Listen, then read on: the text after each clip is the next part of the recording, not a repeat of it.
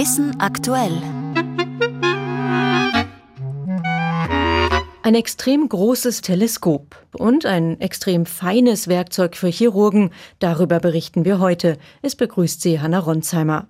Die Menschheit blickt immer tiefer ins All, etwa um anderes Leben zu finden. Die Augen sind nicht nur Weltraumteleskope wie James Webb oder Euclid, auch Teleskope auf der Erde kommen zum Einsatz.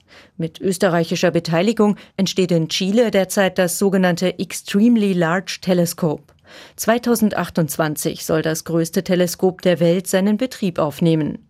Paul Siehorsch über die Möglichkeiten neuer Teleskope und was aus den alten wurde. Die Größe zählt. Je größer Teleskope sind, desto mehr Licht können sie einfangen.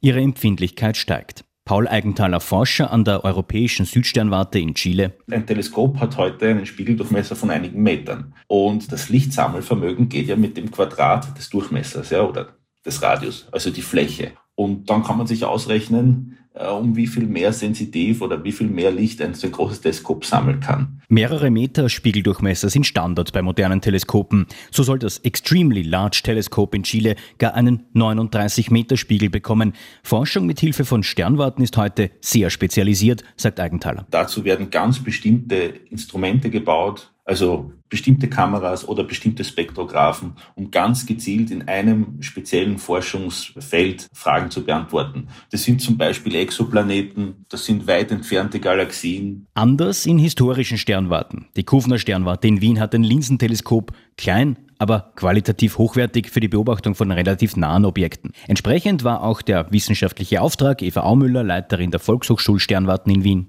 Das Hauptprojekt war die äh, Vermessung von Sternpositionen im sogenannten Zonenprojekt, an der international einige Sternwarten mitgemacht haben.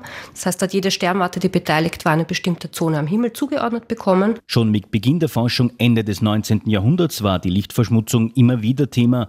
Heute wird keine Forschung mehr betrieben auf der Sternwarte im 16. Wiener Gemeindebezirk. Das historische Gebäude ist eine Volkssternwarte. Es wird natürlich genau erklärt, was sieht man da am Himmel, wie funktioniert so ein Fernrohr. Es können jederzeit Fragen gestellt werden. Mhm. immer, es gibt auch ein Programm für Kinder, das findet bei jedem Wetter statt. Da ist man dann eben viel unten im Saal mit kleinen Experimenten, bei Schönwetter geht man natürlich zum Fernrohr und beobachtet.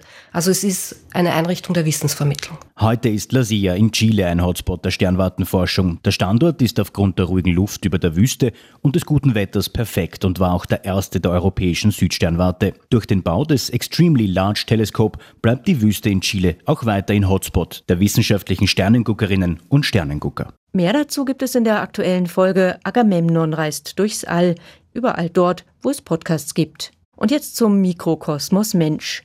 Chirurgen brauchen bekanntermaßen Feingefühl und die richtigen Instrumente. Dazu gehört auch der Nadelhalter.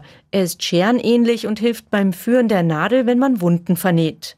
Doch das Instrument könnte verbessert werden. Vorbild ist die rote Waldameise. Helga Meyer berichtet. Die rote Waldameise ist höchstens 10 mm groß und kann ein 40-faches ihres Körpergewichts tragen, mit Hilfe ihres schaufelförmigen Oberkiefers. Dieses Werkzeug, fein wie ein Menschenhaar, setzt sie vielseitig ein. Sie schneidet und zerkleinert Blätter, wehrt sich gegen Fressfeinde und trägt mit den Schaufeln des Oberkiefers auch die Brut der Ameisenkönigin, die Eier.